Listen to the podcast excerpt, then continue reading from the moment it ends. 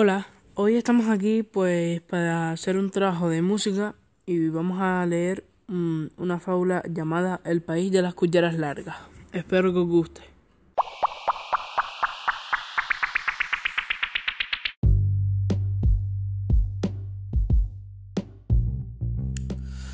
Había una vez un hombre que viajaba mucho y había vivido muchísimas experiencias. Contó una vez esta historia sobre algo extraño que le sucedió. De entre todos los países que había visitado, recordaba de forma especial el país de las cucharas largas. Había llegado ese país de casualidad. En realidad iba a Ubilandia Paradise, pero en un cruce de caminos torció hacia el país de las cucharas largas. Al final del camino se encontró con una cosa enorme, que estaba dividida en dos pabellones, uno al oeste y otro al este. Aparcó el coche y salió. Delante de la casa había un cartel que decía País de las cucharas largas. En la casa solo había dos habitantes, dos habitaciones, una habitación negra y una habitación blanca, un largo pasillo que conducía hasta ella. A la derecha se encontraba la habitación negra y a la izquierda la habitación blanca.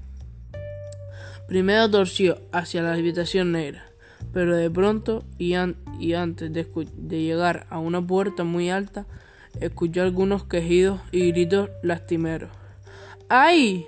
gritaban dentro del otro lado de la puerta. Los quejidos y gritos de dolor le hicieron durar, pero siguió adelante y al entrar se encontró una mesa muy larga, con cientos de personas alrededor.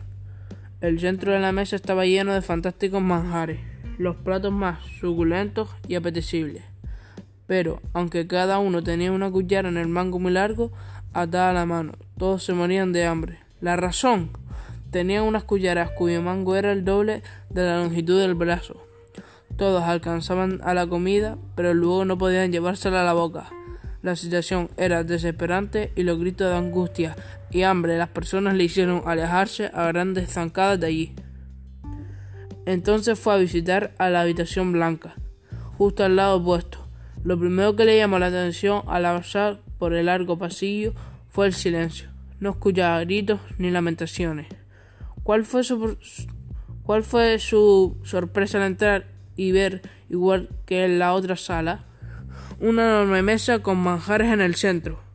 Todos tenían la misma cuchara larga atada a las manos. Sin embargo, no morían de hambre, porque cada uno tomaba el alimento del centro y le daba de comer a la persona que tenía enfrente. De esa forma todos podían comer.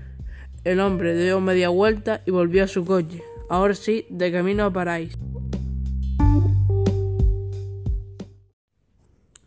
Ya hemos terminado la historia. Espero que os haya gustado y que me habéis escuchado bien. Hasta luego.